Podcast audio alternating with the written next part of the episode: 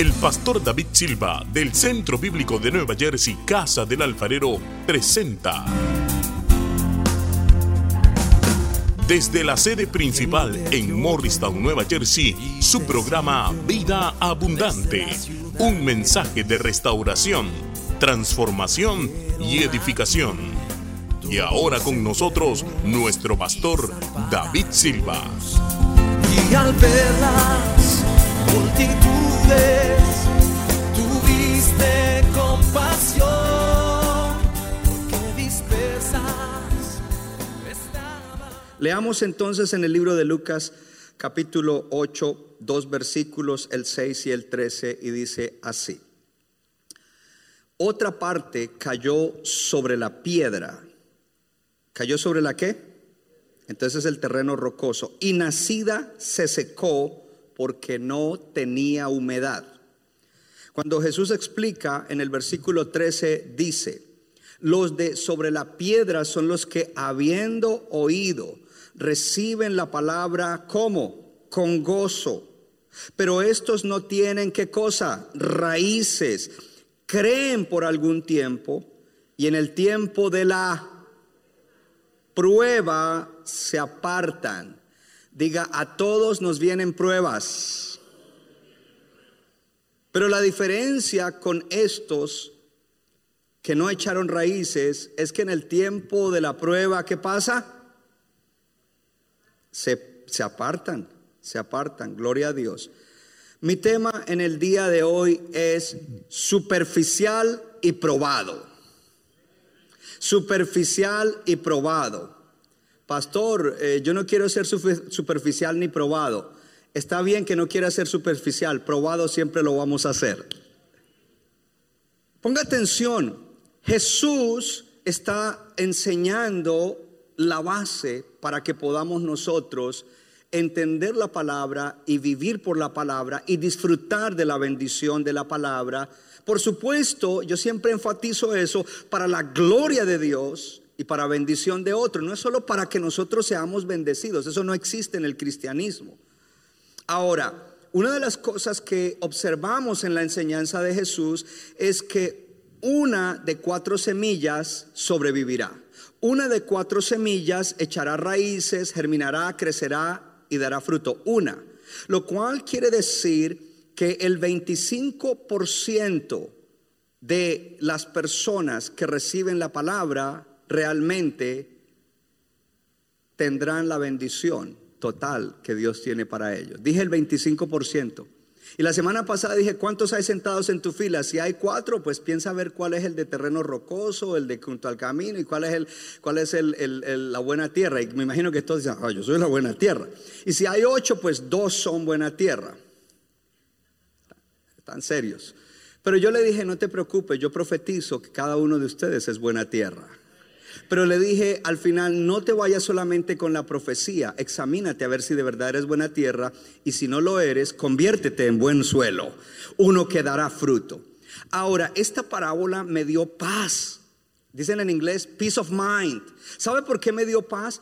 Porque siempre hay hermanos por ahí, yo mismo lo pienso, pero a veces vienen hermanos o hermanas y dicen, uy, pastor, si nosotros tuviéramos toda la gente que ha pasado por centro bíblico desde la Washington Street y la Speedwell Avenue y la Ave, uy, ¿cuántos seríamos? Pero cuando yo leo esta parte, entonces a veces como que lo hacen sentir a uno culpable, aquí. Pero Dios me dio paz. Me dijo, no te preocupes, porque de cada cuatro, uno- eh, de cada cuatro solo uno se va a quedar. Porque lo que tienes ahora es el 25% y ustedes están aquí, son parte de ese 25%. Por lo menos hasta hoy. Espero que mañana todavía lo seas. ¿Cómo así? Claro, porque según la parábola hubo unos que inmediatamente, hubo otros que eventualmente, después de que echaron un poquito de raíces entre las piedras y crecieron, duraron otro tiempito y después se fueron cuando hubo prueba. De cualquier índole la prueba. Y después hubo otros que también se fueron. Espero que usted sea de los que permanece hasta el final, que siempre es de los del 25%. Dele gloria a Dios. Sí, yo no sé dónde vas a estar la próxima semana. Ya hoy en día no me sorprendo. Antes me atribulaba. Ah, todavía me duele, pero ya lo manejo diferente. Yo dije, Señor, ¿por qué no lo manejé así los 20 años anteriores? Me desgasté mucho. Vemos en estas parábolas tres maneras en que Satanás quita la palabra. La, la, obra del enemigo es expuesta a través de esta parábola de cómo está en oposición a la palabra de Dios cuando la palabra es predicada. Satanás toma, quita la palabra de Dios de, los corazones y las mentes de la gente para que ellos, dice, dice esto, para que no crean y se salven. Entonces tenemos que mirar eso en un contexto más amplio, para que no crean y sean libres, para que no crean y salgan de la opresión, para que no crean y su matrimonio se arregle, para que no crean y cambien en las cosas que tienen que cambiar, para que no crean y sigan en lo mismo, en esas cosas que son detrimentales para la vida de ellos. Eso es lo que el enemigo quiere. El enemigo quiere que la iglesia esté en ese tipo de modo, en un modo en que sí, yo vengo, yo soy cristiano, no, no le hago mal a nadie, pero eso no es. Dios tiene cosas más grandes para ti. Dios tiene cosas más grandes para la iglesia y tú y yo somos la iglesia. Y tú tienes que aspirar a las cosas grandes, no puedes ser conformista. Tú tienes que ser una persona que tienes aspiraciones, que tienes ambición santa, que quieres que tu alma prospere para prosperar en todas las cosas y siendo bendecido, ser bendición. Tú no quieres estar necesitando la bendición, sino ser bendición de parte de Dios. Y no solamente para ti, para tus generaciones, hermano. Lo que tú hagas afecta a tus generaciones y muchas otras cosas más. Entonces hay dos clases de suelo que no dan fruto y que no son robada la, la semilla inmediatamente. Uno es el terreno rocoso del que estamos hablando hoy y otro es el terreno espinoso. Y eh, aunque Satanás no es mencionado en esos dos, lo digo por los escolares bíblicos que hay en la casa, Satanás no es mencionado eh, eh, eh, en, eso, pero nosotros vemos cuando miramos el, Nuevo Testamento que el enemigo está detrás de esa clase de situaciones. Por ejemplo, Pablo habla acerca de cómo él no quiere que la gente de Tesalónica, el, enemigo los tiente y les robe la palabra. Dice, porque entonces nuestro trabajo es en vano, el trabajo de haber sembrado la palabra en ellos es en vano, porque el enemigo quiere anular la palabra de Dios en los oidores para que sean infructuosos o estériles o sin fruto, y el enemigo está trabajando ardientemente en eso. No te dejes derrotar, tú tienes todo para ser victorioso. Entonces vemos las estrategias del enemigo, hemos visto una ya, hoy vamos a ver la segunda. Ahora, lo siguiente que te quiero decir es qué es lo que está en juego con la pérdida de la semilla en tu vida. Tú recibes la semilla, pero ¿qué está en juego como creyente, como cristiano? ¿Qué es lo que está en juego? Lo que está en juego es demasiado grande. Lo que está en juego, entonces eh, eh, es importante responder a la pregunta, ¿por qué es importante si el enemigo se roba la semilla de mi corazón? ¿Por qué es importante? Lo primero, porque afectará tu fructificación. Lo número uno, ¿afectará tú qué? Mi, mi fructificación, dígalo, mi fructificación. Tu dar fruto será afectado. No darás fruto en muchas cosas. Y eso es importante para nuestra vida. ¿Habrá alguien que quiere ser sin fruto en la vida? No. O en áreas de su vida, no. Queremos dar fruto. Y lo vemos entonces en Marcos 4:20, donde dice, y otros son aquellos en que se sembró la semilla en tierra buena, diga conmigo en tierra buena, los cuales oyen la palabra y la aceptan y luego dice, y dan fruto. Unos a 30, otros a 60 y otros al ciento por uno. Entonces, en el terreno, en el suelo que es bueno, dará fruto. Y lo que el enemigo quiere es que no dé fruto. Cuando el enemigo te roba la semilla, está afectando el que tú des fruto. Hablemos de clases de fruto. Y el primer fruto que nos debe interesar es el fruto espiritual. Porque tú puedes querer dar fruto en cosas de la vida, en la economía, en el hogar, en el estudio, en esto, pero eso no es el inicio, ni eso es lo que te va a sostener. Tú debes primero dar fruto en lo espiritual para que dando fruto en lo espiritual des fruto en las demás cosas de la vida. Yo no puedo dar fruto de un matrimonio estable a no ser que primero haya un fruto en mi corazón como esposo. Y dice la palabra de Dios, mas el fruto del Espíritu es amor, el ágape. No el amor sentimental ni filial, el amor ágape. Gozo, paz, paciencia, bondad, benignidad, fidelidad, mansedumbre, templanza. Esos rasgos deben desarrollarse en mi carácter como resultado de que tengo, he echado raíces y estoy dando fruto. Y si esos rasgos se desarrollan en mí, entonces puedo tener seguridad de que voy a hacer bien en las demás cosas de la vida.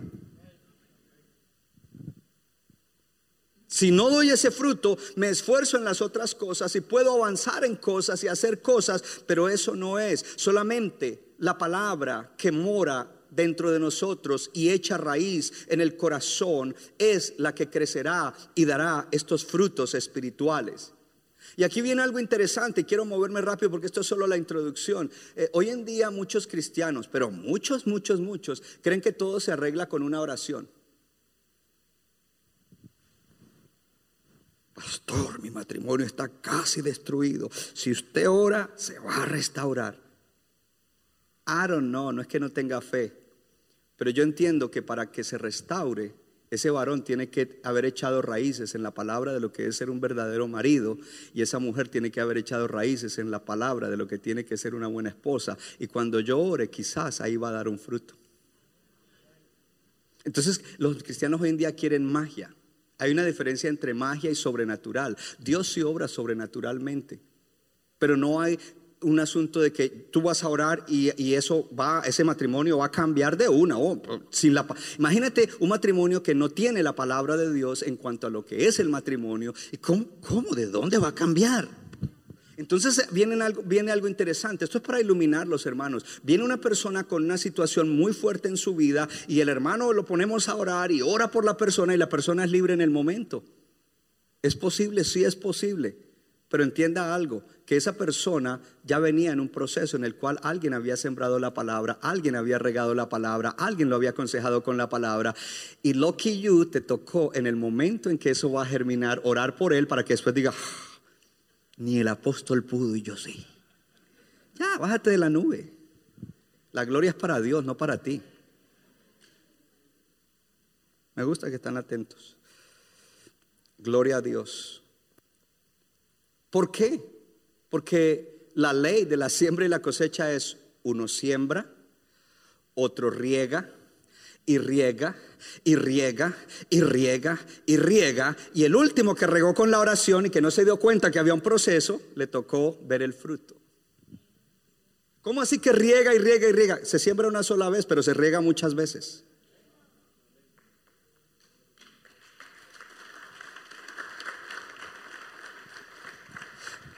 Jesús dijo algo muy importante. Padre, santifícalos en tu verdad. Tu palabra es la verdad. Es decir, santificación es un proceso de mejoramiento de la vida, de ser cada vez mejores. Es un proceso. Y es en la verdad y la palabra de Dios es la verdad. La palabra de Dios es el medio usado por el Espíritu Santo para hacer que su pueblo mejore, que tú mejores, que tú cambies, que yo cambie, para hacernos fructíferos, para hacernos gente que de verdad ama. Así de que nuestra santidad y nuestra semejanza a Cristo, nuestra nueva dinámica de moralidad nueva, gloria a Dios, es atacada por el enemigo si él puede robarse la palabra de Dios. Si él quita la palabra, entonces nuestros corazones y nuestras mentes quedarán sin el medio por el cual Dios nos va a bendecir. Lo segundo que está en juego nuestro seguir a Jesús, es decir, el ser discípulo. Pastor, ¿qué quiere decir con eso? El oidor de la palabra que permanece persistentemente sin fruto no puede ser un seguidor de Jesús, no puede ser un discípulo de Jesús. Si, si, tú recibes palabra y toda la estás perdiendo, no eres un seguidor de Jesús, solamente aquel que toma la palabra, la abraza y hace lo que le corresponde y Dios obra con esa palabra, entonces él será un seguidor. Mira lo que dice Jesús en Lucas 6:43, no es buen árbol el que da malos frutos. No, ni árbol malo el que da buen fruto, porque cada árbol se conoce por su fruto. Entonces no es cristiano el que no da el fruto del Espíritu y el fruto espiritual que tiene que dar y el fruto que tiene que dar en la vida. No es. Si su fruto no es correcto, no es esa clase de árbol. Por sus frutos y por nuestros frutos vamos a ser conocidos. Y por eso es que yo critico tanto los tales influenciadores y la gente que usa los medios para dárselas de mucho. Mire cómo hago de bien, mire cómo yo sí, mire cómo... Entonces yo me acercaría y ven, ven acá personalmente, ¿cómo está tu matrimonio? Muéstrame el fruto de tu matrimonio. Porque en los medios es fácil poner una fachada, pero la pregunta es, ¿cómo están de verdad? No le digo nada más. Es más, yo no dije esto esta mañana, pero hoy me atrevo a decirlo. I'm bold right now.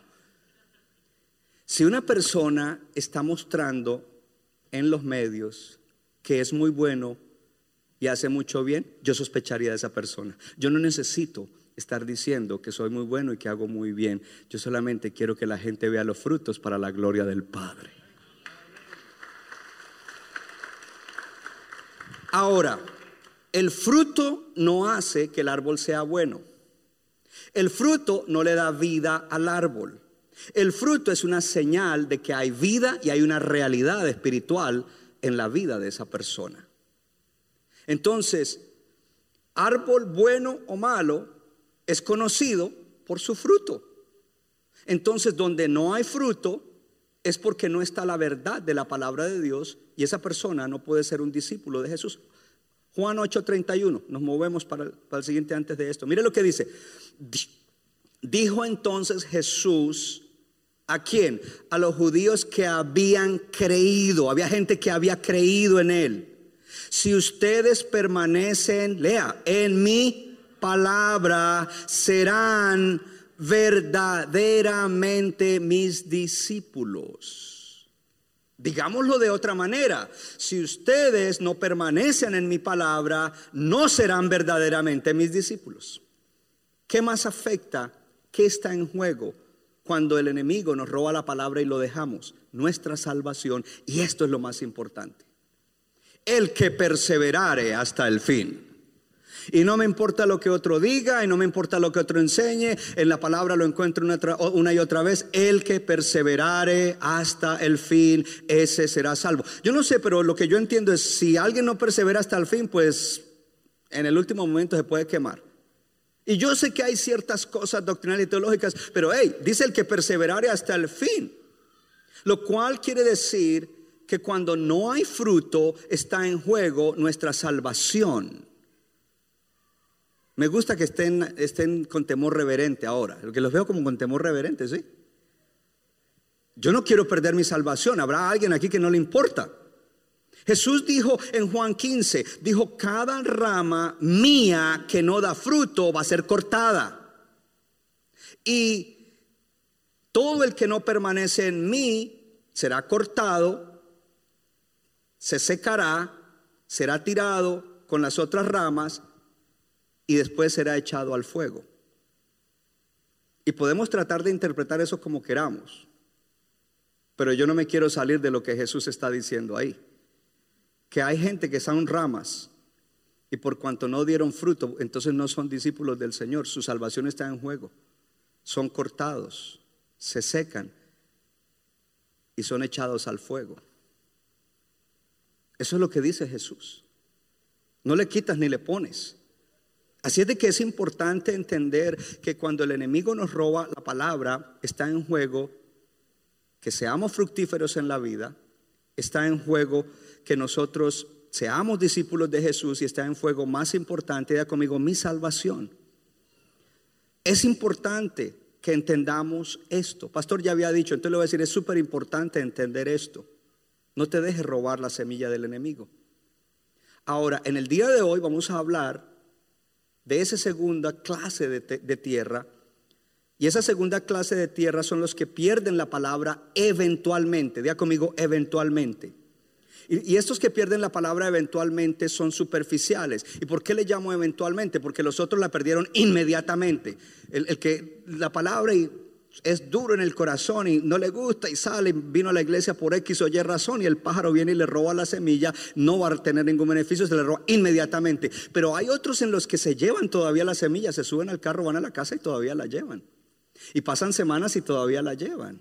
Y echan unas cuantas raicitas y crecen un poquito y se les ven unas hojitas verdes y todavía la llevan. Pero eventualmente, eventually, eventualmente el enemigo va a traer situaciones de prueba que, los, que hará que se sepa who's who, quién es quién en el Señor.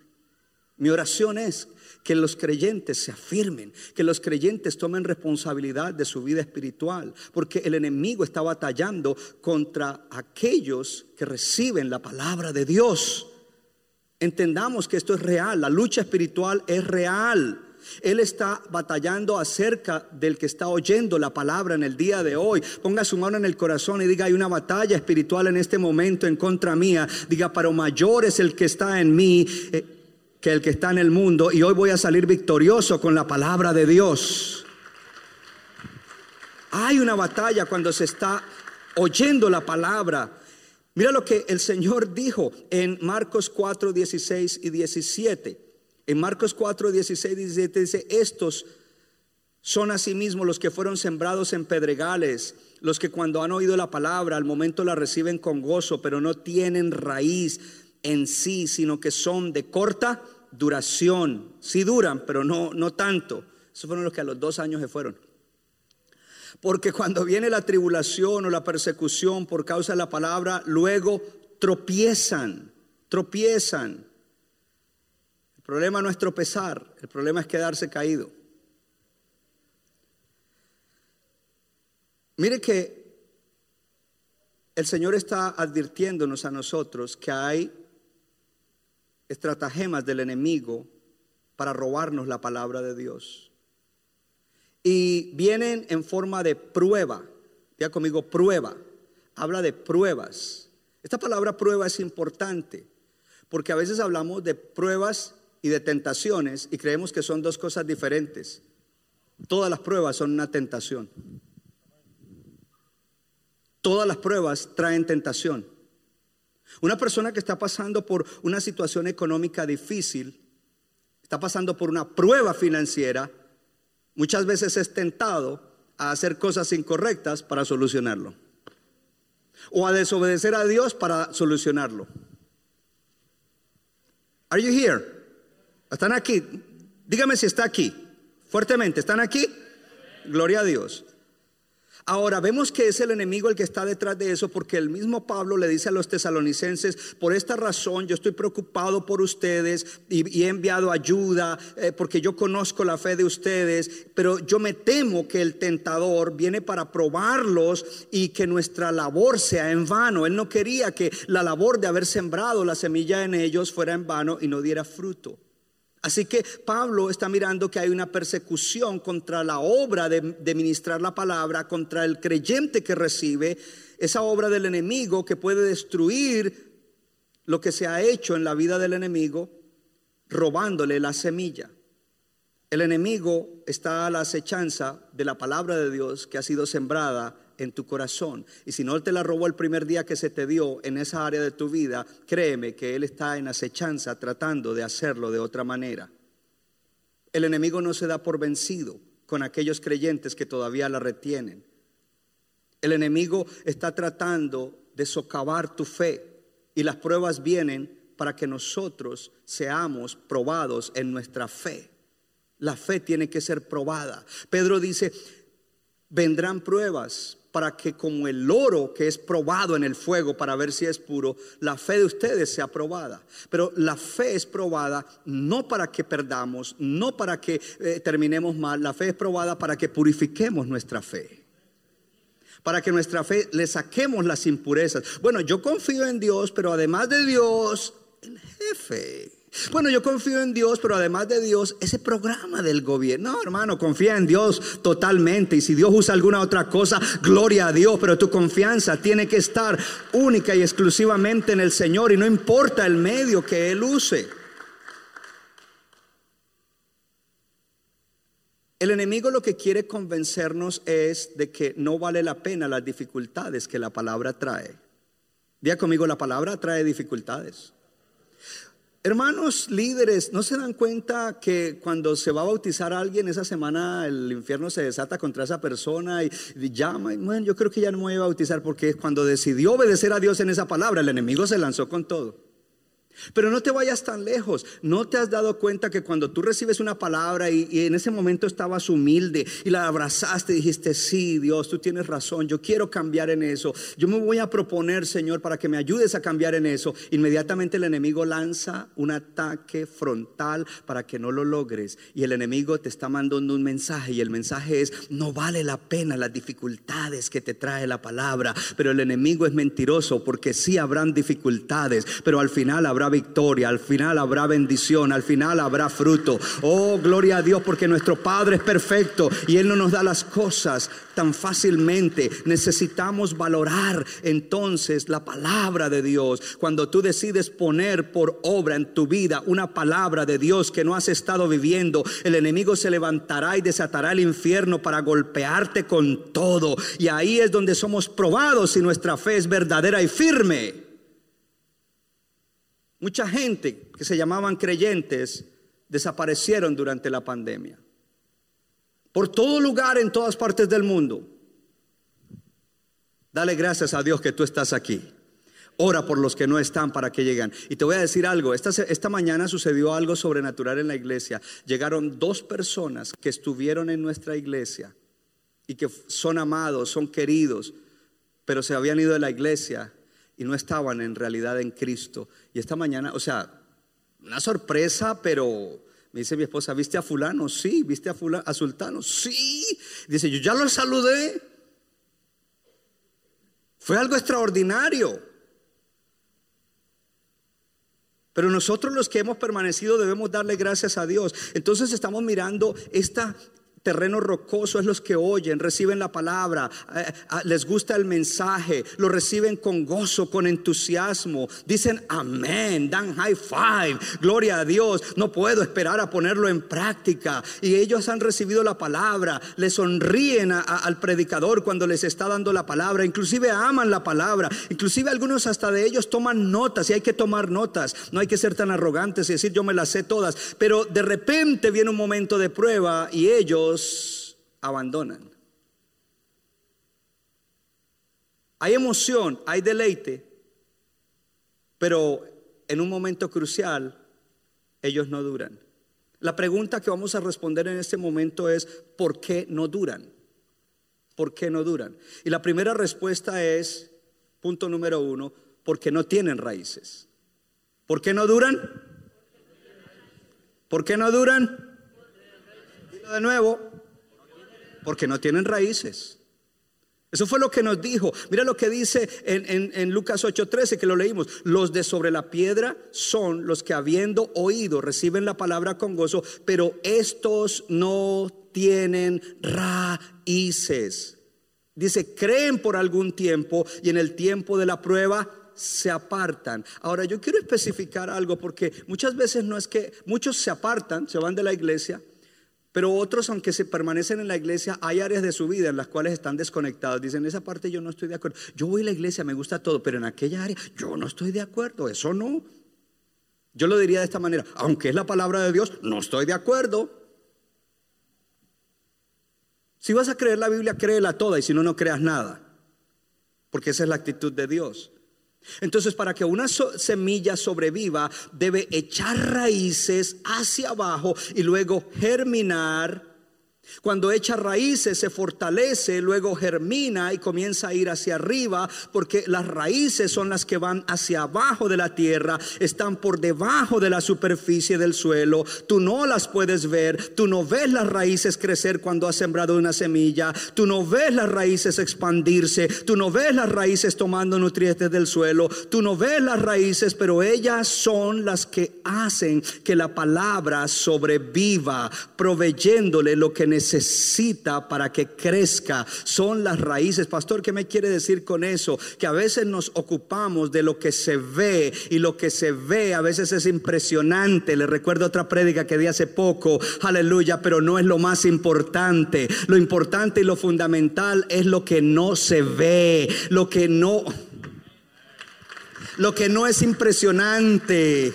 Oh, muchos creyentes no sobreviven en los periodos de prueba, de dificultad de la vida, porque no tienen raíces. Pastor, ¿cómo así que no tienen raíces? Es la semilla la que tiene que tener raíz. Yo no sé, pero yo quiero leer eso de nuevo, porque eh, la palabra dice, ojo, ojo, la palabra dice esto. Los de sobre la piedra son los que habiendo oído y reciben la palabra con gozo, pero estos no tienen raíces. Ahí ya no está diciendo que la semilla no tiene raíces, dice estos no tienen raíces, porque cuando la semilla echa raíces, tú echas raíces.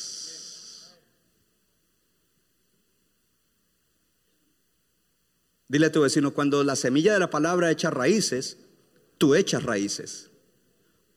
Explíqueme eso, pastor. Bueno, ese matrimonio, que tienen tanta fricción y entonces nos vamos a divorciar, no tienen raíces. Pero si la palabra hubiera echado raíces, ellos tendrían raíces en su matrimonio. Y aunque vinieran tormentas, ellos decían, vamos a luchar porque tenemos raíces en este matrimonio y nosotros no vamos para el divorcio, nosotros vamos para adelante hasta que la muerte nos separe.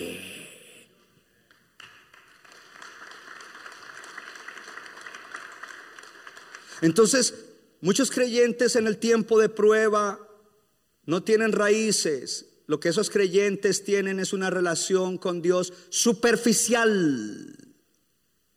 Llegan a la iglesia con la Biblia. El pastor dijo que Biblia de papel. Y hay que traerla, ¿no? Pero se les ve por fuera la Biblia. Aplausos al Señor. Aleluya. Amén. Oración, yes, amén, amén, amén. High five cuando el pastor dice high five.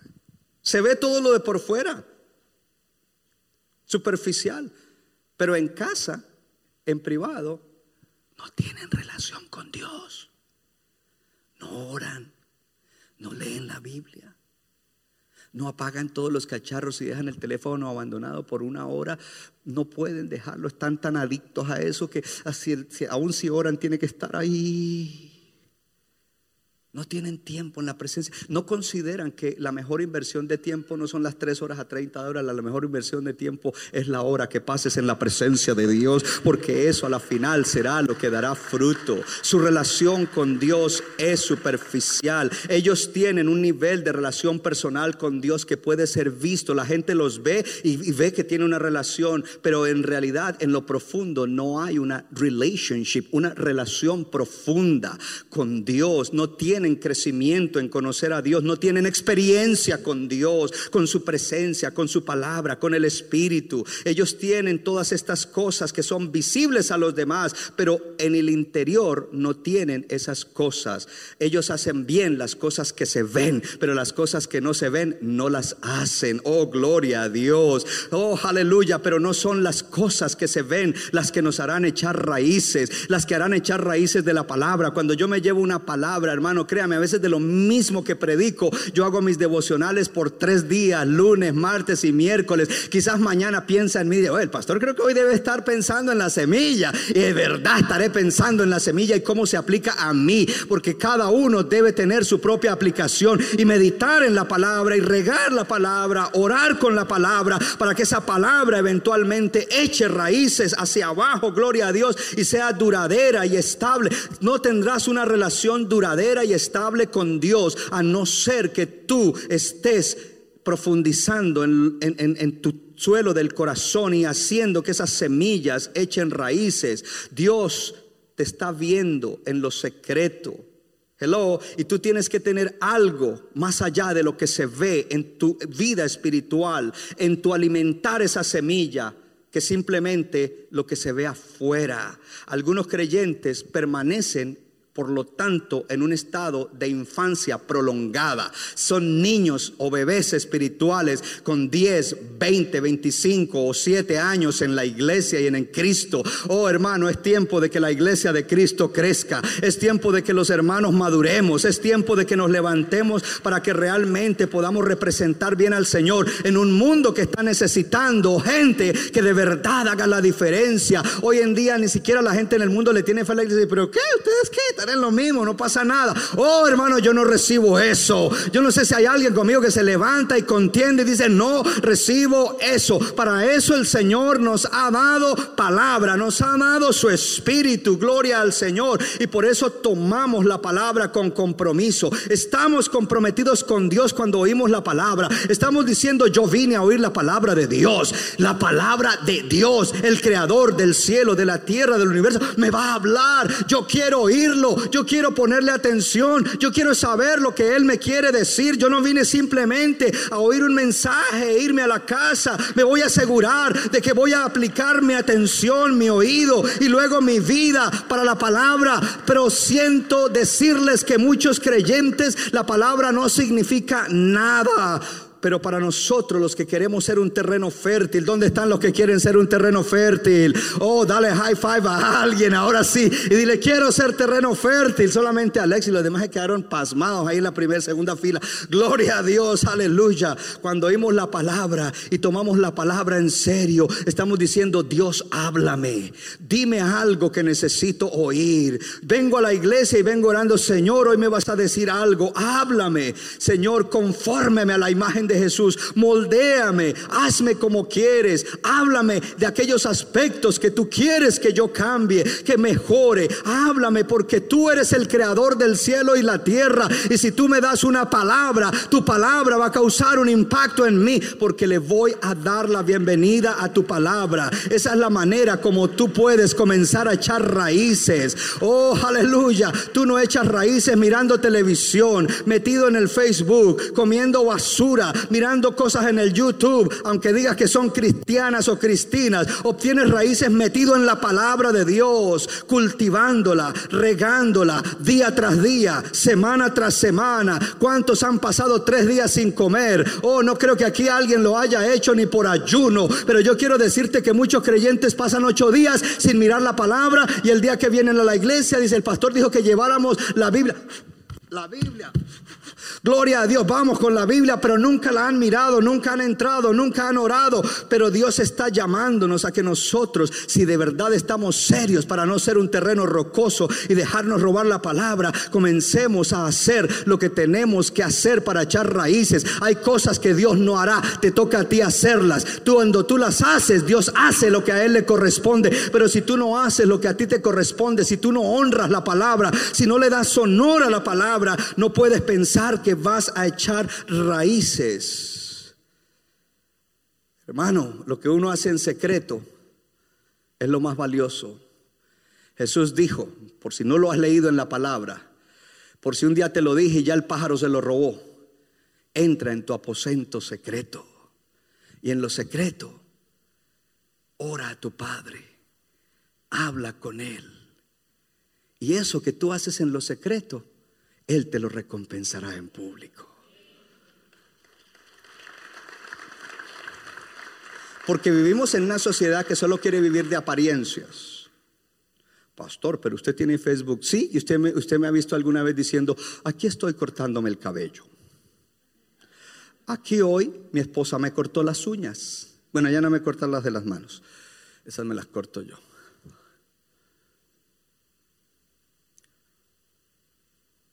¿Me ha visto alguna vez en eso? La gente puede hacer lo que quiera en el Facebook, salir, decir, mire, yo soy muy bueno y soy muy lindo y pararse en la cabeza. Eso no es importante. Y somos atraídos a esas cosas porque somos nosy. Queremos saber todo lo de los demás. ¿Qué nos importa lo que otro haga? Ámate a ti mismo más bien. Y ya hay adicciones a eso. Y eso te está robando. Más bien usa ese tiempo y esa energía para cultivar en secreto lo que va a traer cambio a tu vida y transformación a tu vida. Lo que va a hacer que en ti haya fruto y que cuando alguien te vea diga, yo sé qué clase de árbol es ese porque yo le veo el fruto. Y no es que seamos perfectos, pero vamos a tener el fruto que Dios quiere que tengamos en cada área de nuestra vida. Porque Dios quiere que demos fruto. Entonces hoy le traje, pensando en esto esta semana, dije, yo le voy a llevar a los hermanos algunas cositas que Dios le quiere hablar. Dile a tu vecino, vas a oír algunas cosas que Dios te quiere decir hoy de algunas áreas de tu vida. Dígale, no es el pastor, es Dios porque es su palabra. Pastor, la iglesia me gusta. Hay muchas cosas que me gustan, pero yo no quiero que se metan en mi vida. That's right. Yo no quiero meterme en tu vida ni que ningún líder se meta en tu vida. Pero Dios se va a meter en tu vida porque Él pagó con la sangre de Cristo y porque Él te ama y quiere lo mejor para ti. Y cuando Él se mete, Él te- se mete diciéndote algo que te cae a ti. ¿Será que esto que dijo el pastor lo dijo por mí? No sé quién eres, no sé dónde estás sentado. Y si te conozco y sé tu situación, tampoco estoy pensando en ti. Prefiero pensar en mi esposa. She's beautiful. No estoy diciendo que tú seas feo, pero. Hello. Pastor, entonces, ¿por qué eso me cae así? Porque yo no lo estoy diciendo por ti, pero si a ti te cae, a ti te lo estoy diciendo y es Dios el que te lo está diciendo. Entonces Dios tiene algo que decirte en cada área de tu vida. Escogí como cuatro y, si Dios lo pone en mi corazón le voy a dar una quinta que es para motivarlo y levantarlo a la fe. Dios tiene algo que decirte acerca de cómo criar tus hijos.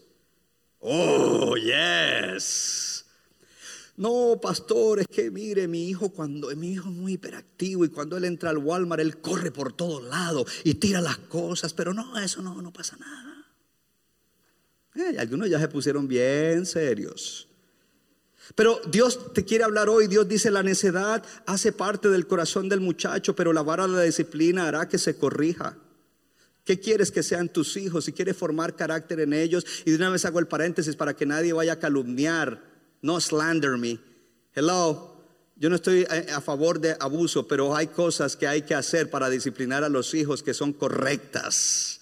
Si queremos que nuestros hijos de verdad sean exitosos en la vida y no caigan en una generación de maldad, sino que sean una generación poderosa sobre la tierra. Si queremos que lleguen lejos, más vale que los enseñemos a ser disciplinados, a, que manejen bien sus emociones, a que manejen bien sus impulsos, a que sean autodisciplinados, a que amen a Dios, a que todo lo hagan con la motivación correcta. Entonces tendremos una generación poderosa. La necedad está ligada al corazón del muchacho y luego dice en la versión eh, Reina Valera, pero la vara de la corrección la apartará de él. El, el Señor, quiero decirte que Dios tiene algo que decirte acerca de cómo tratar tus padres, joven, young, young person. This is for you. God is talking to you. Él te está diciendo, hijos, obedezcan a sus padres como lo manda el Señor, porque esto es justo. Y luego dice, respeta a tu papá y a tu mamá. Ese es el primer mandamiento que está acompañado por una promesa.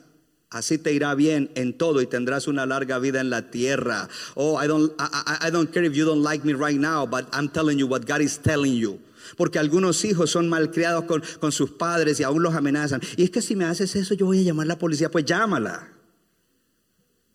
Porque a la final ni el juez ni la policía son los que van a criar a tus hijos y hacer de ellos buenos hombres y buenas mujeres. Es- eres tú el que estás encargado de eso. ¿Sabe que en estos días hablé con un ministro que tienen un ministerio americano muy prominente y muy grande, un, un- ministerio de, de niños muy grande de educación? Y él me estaba dando quejas, me dice, no, tenemos algunas luchas con algunos jovencitos de, de cuarto, de quinto, de esto, de lo otro. Y, y digo, ¿y por qué? Dice, porque eh, ellos traen una actitud, dijo, son hijos de cristianos, algunos van a mi iglesia. Dijo, pero ellos llegan con una actitud que como que aquí nadie me manda, yo no tengo por qué obedecer al maestro, principal, who are you? Eh, Y yo, what? Me dice, sí. Dijo, pero es que eso, eso es culpa de los padres, porque los padres tienen la misma actitud. Y yo le dije, sí, se les metió el mundo. En el mundo tú eres libre y tú, y, tú no tienes que obedecer a nadie, nada. Pero la palabra de Dios dice que no hay autoridad sino puesta por Dios. Dios te está diciendo algo que nos traje hoy escrito ahí, gloria a Dios. Y tenemos que aprender a someternos a la autoridad, a respetar la autoridad, gloria a Dios. Dios tiene algo que decirte. Hello. A ti acerca de tu jefe difícil. Ah, no, aquí todos. Entonces pasemos esa porque aquí todos los jefes que ustedes tienen son buenísimos. Pero esto es para los que están a través de la internet. Dice, ustedes los que son empleados deben someterse a sus jefes con todo respeto. No dice que lo irrespeten, dice con todo respeto. Hagan lo que ellos les ordenan, no solo si son bondadosos y razonables, pero también si son crueles. No hables mal de tu jefe, no lo maldigas, ora por él.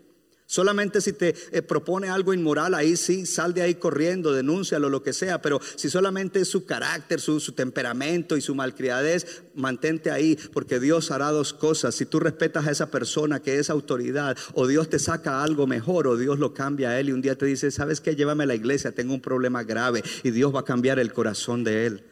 Pero no creemos a la palabra de Dios y hacemos como queremos, nos va mal porque violamos el principio, pero también Dios tiene algo que decirte, decirle a los esposos, esposos aplaudan porque hay una palabra para ustedes, gloria a Dios, aleluya, que te vaya a gustar, no sé, pero Dios tiene algo que decirte, la palabra de Dios tiene algo que decirte, Dios tiene algo que decirte, esposo, dice, esposo, ama a tu esposa. Y luego eh, yo quiero ampliar porque a veces nos quedamos ahí en la superficie, busquen el bien más alto para ella, rodéela con amor cuidadoso y sin egoísmo. Así como Cristo también amó a la iglesia y se dio a sí misma por ella. Porque algunos esposos solamente reciben la semilla de Efesios capítulo 5 y, y, bien superficial, bien superficial. Y lo único que les interesa es, mira lo que dice, mujer, sométete a tu marido. Pero una mujer no se puede someter a un marido que no tiene a Cristo como su cabeza. Si estás descabezado espiritualmente, no esperes que tu mujer se someta. Si no la amas como debes amarla. Y no estoy animando a las hermanas a que hagan eso. Tienen que someterse y tienen que respetar. Hello. Oh, bueno, para ustedes también hay. Porque yo sé que ya ahorita los maridos me miraron raro y ustedes aplaudieron. Pero ahora hay también para ustedes. Dice, pero así como la iglesia está sujeta a Cristo, también las esposas estén sujetas a sus esposos en todo. Y viene un paréntesis allí para profundizar, para echar raíces respecto a su posición como protector y su responsabilidad como cabeza del hogar. Entonces ahí, ahí se manejan los dos. Si tu posición como protector la estás desarrollando bien y tu responsabilidad como cabeza, entonces espera que tu esposa se sujete a ti. Y luego hay un versículo más, dice, esposa, respete a su marido. Si hay algo que se puede ver, es que muchas veces las esposas no respetan a sus esposos. Ni siquiera respetan que el hombre está tratando. El hombre no, es que está en la carne, él está tratando. Mira, vino hoy contigo a la iglesia. Ahorita yo salgo corriendo ahí. Pero es que eh, usted mire que... No, please. Respétalo. Hay esposas que hablan mal de sus esposos con gente que ni siquiera tienen nada que ver en su trabajo. Why? That's wrong. Busca un consejero maduro, no para hablar mal de él, pero para decir cuál es el problema. Pero no hables mal de él, respétalo. Ahora sí los dos bandos están contra mí. Pero no importa, dile a tu vecino, el Señor tiene algo que decirte también acerca de tus finanzas. Y la iglesia hispana en Estados Unidos necesita mucho esto, porque vemos cómo iglesias de otras culturas avanzan y hacen cosas grandes, y nosotros aquí luchamos y la sudamos porque todavía hay mucha gente que tiene problemas en su actitud hacia el dinero y todavía hay avaricia y codicia, y, y, y, las teorías que se levantan son teorías, teorías que son para complacer lo que ellos creen. Mire, el que no quiere creer una palabra y se pone duro esa palabra, siempre está buscando a ver dónde hay alguien que dice lo que, lo que está de acuerdo. Déjame buscar en el YouTube. Uh, yo quiero buscar, search. Uh, el diezmo no es necesario. Te van a salir diez mil o un millón. Porque tú estás buscando es algo que te diga, esa semilla está corrompida. Porque mira lo que te dice Dios acerca de las finanzas. Léelo, léelo conmigo. Dice, el Señor Todopoderoso dice, traigan todos los diezmos al templo, así habrá alimento en mi casa. Pónganme a prueba en esto. Y vean si no abro las ventanas del cielo hasta derramar sobre ustedes una lluvia de bendiciones hasta que les sobre de todo. Y en el versículo 11 y 12 dice, pero por ustedes reprenderé al devorador para que no les destruya los frutos de lo que hacen, ni su trabajo sea estéril. Dice el Señor de los ejércitos, y todas las naciones los llamarán a ustedes benditos, porque serán una tierra deseable, dice el Señor de los ejércitos. Y veo muchas necesidades y situaciones difíciles en muchos creyentes de nuestra iglesia porque están cerrados en eso. Y dice, todo me gusta en la iglesia menos eso. Yo te digo que cuando Patti y yo nos convertimos, bueno, para los que no saben, Patti es mi amada. A nosotros no nos dieron enseñanza sobre el diezmo, pero cuando nosotros lo vimos en la Biblia comenzamos a diezmar. A nosotros nadie nos dijo de ofrendar y de dar para misiones, pero nosotros comenzamos a ver una organización que se llamaba World Vision que ayudaba a niños y comenzamos a mandar. Y no era que estuviéramos, oh, súper bien. Y vimos otra organización que se llamaba 700 Club, que hacían muchas cosas buenas que nos gustaban ver y mandábamos para allá, porque nuestra iglesia donde nacimos no hacían ningún otro tipo de cosas, sino solo las reuniones. Y nadie nos dijo. Y mira hasta dónde nos ha traído el Señor. Este libro tiene algo que decirte acerca de todas las cosas que enfrentamos en la vida. Y cuando nos acercamos con la actitud de que Dios nos diga lo que tenemos que oír y lo que tenemos que hacer y de someternos, entonces va a echar raíces. Echará raíces con tu vida devocional. Pero no habrá profundidad a no ser que tú lo hagas. Y, te voy a dar ahorita una palabra para cuando tú estás en prueba y quieres dejarlo todo quieres dejar la fe, quieres dejar la iglesia, quieres poner una pausa en esto. Pero antes de eso, yo quiero decirte que tienes que determinarte a oír la palabra bien, a oírla con respeto, con reverencia, a oírla con justicia. Porque eso mismo te lleva a que tú la obedezcas y eso no, no importando cómo te sientes, qué es lo que tú crees, porque lo que yo creo no importa si no está en línea con la palabra de Dios. No importa la opinión de los demás, no importa la opinión tuya. Tienes que tener la decisión de decir yo voy a obedecer la palabra, no importa qué. Y entiende algo, que cuando empiezas a obedecer una palabra de Dios en un área de tu vida, tu propia familia te va a criticar. Y ahora usted hace eso, y ahora usted vive, y ahora usted, yes, so what?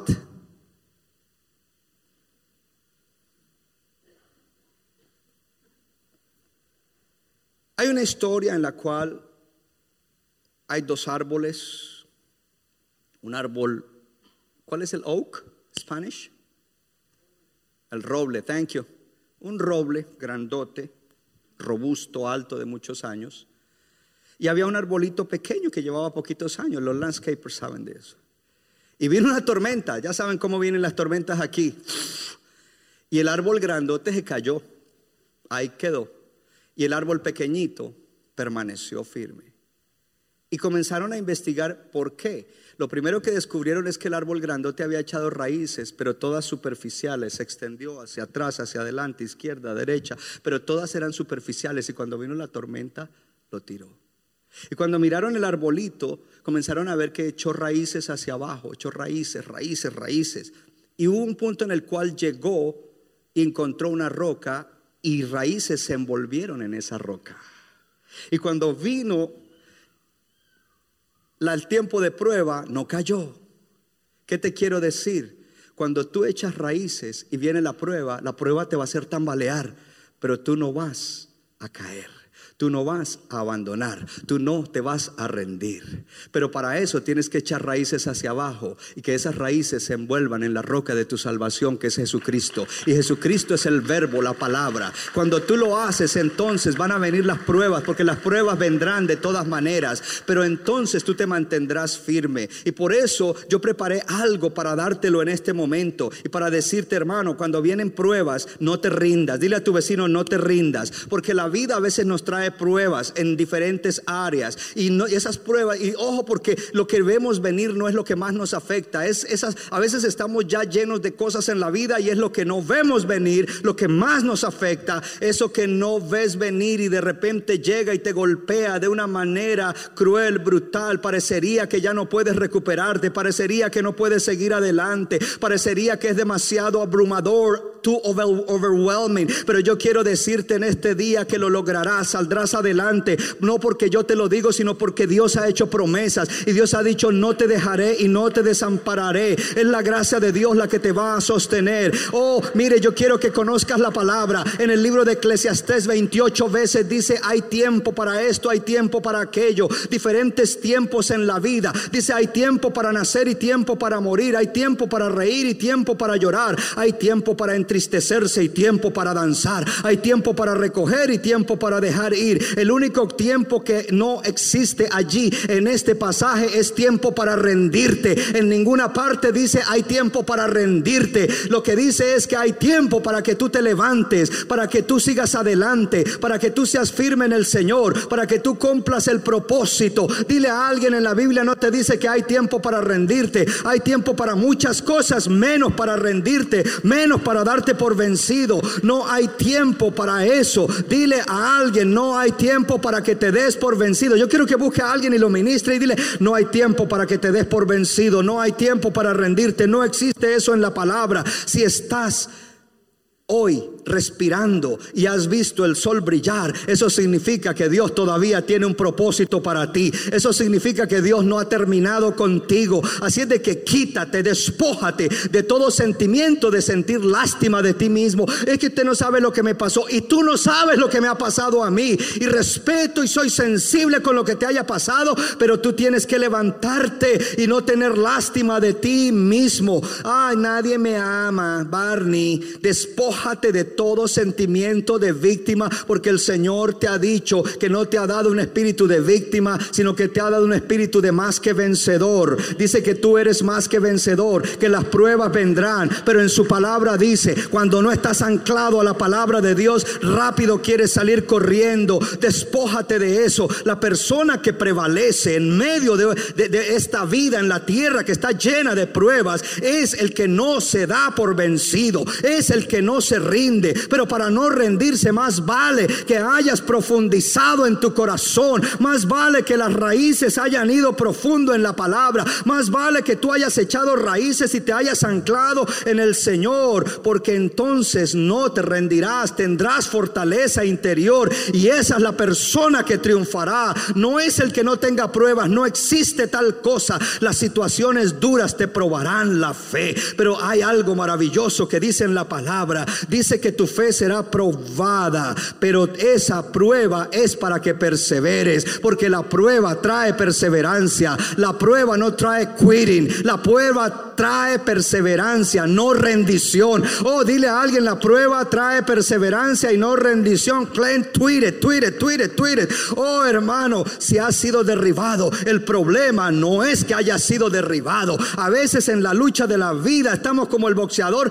que aparece un gancho de izquierda en el hígado y lo tira al suelo. Somos derribados, a todos nos ha pasado. Si no te ha pasado, alístate porque te va a pasar. Pero en lo interesante aquí no es que hayas sido derribado. Lo interesante es que tu éxito comenzará cuando tú te levantes. En mi Biblia dice, porque el justo cae siete veces y vuelve a levantarse. Oh, gloria a Dios. Y en la palabra de Dios para todos dice, porque aunque el justo caiga siete veces, siete veces se levantará. ¿Dónde están los justos de Dios? Que aunque el enemigo le haya tirado un gancho y lo haya tirado al suelo, se levanta, sea por tentación, sea por prueba, sea por lo que sea. Oh, la gente que hace, mire, hay gente que ha hecho cosas extraordinarias, fenomenales, después de haber fracasado numerosas veces en la vida. Yo no sé si alguna vez te he contado que la primera iglesia que fundamos con mi esposa fracasó.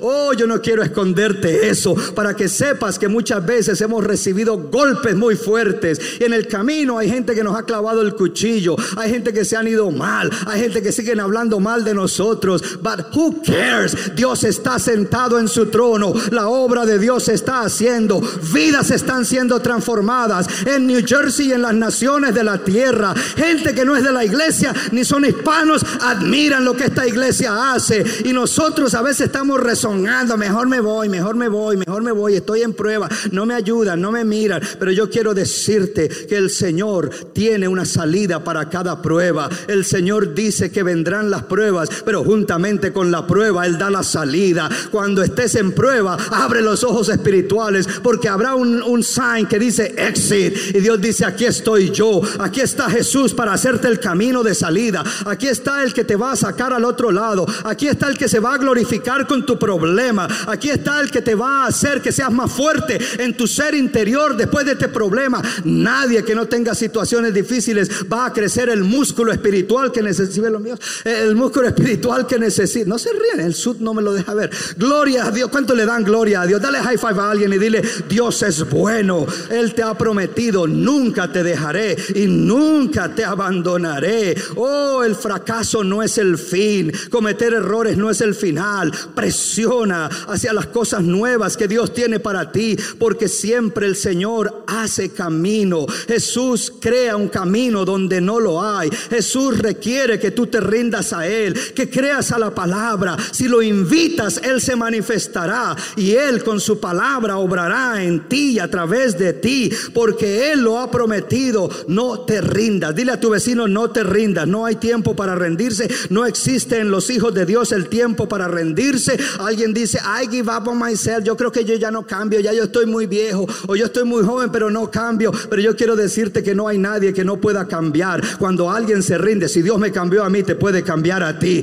Oh, Dios puede cambiarnos. No, no, no, no te rindas. Todavía Dios no ha terminado contigo. Si hay algo que tienes que hacer, hazlo, porque entonces Dios hará lo que tú no puedes hacer. Dile a tu vecino, Dios tenía algo que decirte de cómo tienes que pararte cuando pasas por las pruebas. Yo sé que ese le gustó más que los anteriores, pero los anteriores son importantes para el matrimonio, para la crianza de los hijos, para la economía. Thank you very much. Y cerramos con esto. ¿Por qué abandonan en el tiempo de la prueba? Porque no echaron raíces. ¿Y por qué no echan raíces? Ponme el segundo punto, por favor. Porque, no, el segundo, number two, thank you. Porque le faltaba humedad. Veamos el versículo, con eso terminamos. Otra parte cayó sobre las piedras y nacida se secó. Lea en voz alta, porque no tenía humedad. Humedad habla de agua. Sin agua no hay vida. Tú puedes durar tres días sin comer, pero no puedes durar tres días sin tomar agua. Si no comes y tomas agua, vas a vivir. Y agua es un símbolo del Espíritu Santo. Y todas esas prácticas de gracia espirituales que necesitas para echar raíces, no debes hacerlas en la carne, sino en el Espíritu. Porque es fácil orar en la carne, leer la Biblia en la carne, decir que vas a meditar algo, pero estar hasta con mala actitud. Otra cosa es cuando te rindes y le das permiso al Espíritu Santo de que influencie tu vida en una experiencia real. El Espíritu Santo te va a ayudar. Ahí viene el agua del Espíritu para que entonces tú puedas echar raíces. Sin el Espíritu no lo haces. En la carne no lo haces. Es en el Espíritu que tú podrás levantarte y decir, hoy voy a echar raíces. Las semillas van a echar raíces, mi vida va a ser cambiada y yo voy a echar raíces.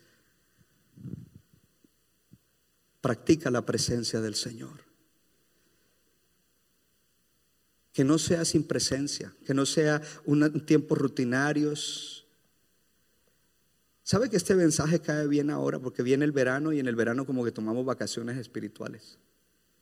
Menos oración, menos Biblia y menos congregarse. Tienes que salir, ve, pero no todo el verano.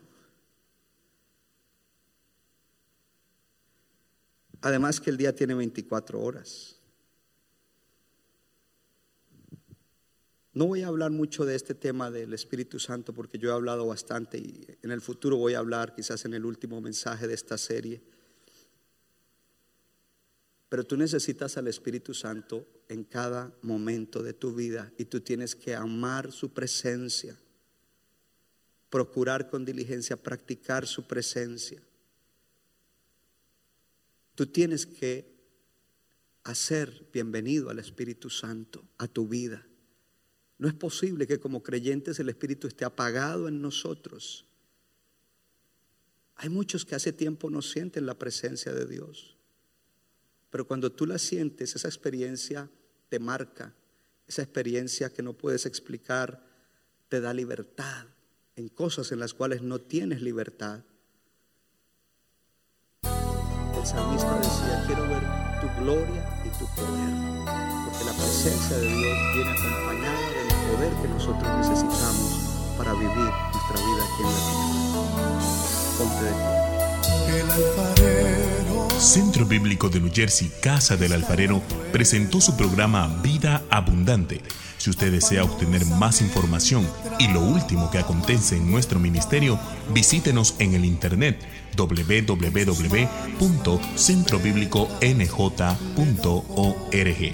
Y ahora también puede estar más cerca del pastor David Silva a través de su Facebook donde encontrará palabra de Dios por la mañana, tarde y noche. Búsquelo en Facebook como Pastor David Silva. No se equivoca, le da forma al barro para su deleite. Somos vasos nuestra iglesia está localizada en la 63 de la Abbott Avenue en Morristown, Nueva Jersey. Para más información, llámenos al 973-292-0170. 973-292-0170.